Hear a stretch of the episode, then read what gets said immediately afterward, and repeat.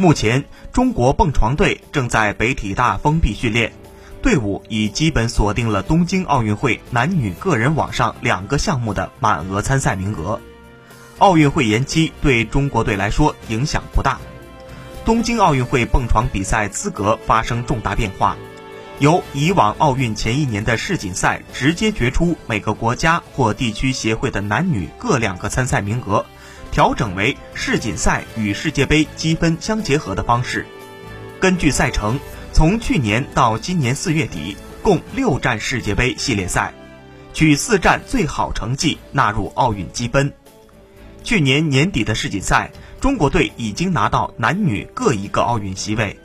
在此基础上，若有选手在世界杯积分榜排名前四，可再获一张奥运门票。原定于四月底举行的收官战——意大利布雷西亚战，被迫推迟到六月。但中国队凭借在巴库站拿到的好成绩，已基本上锁定了男女各两个奥运席位。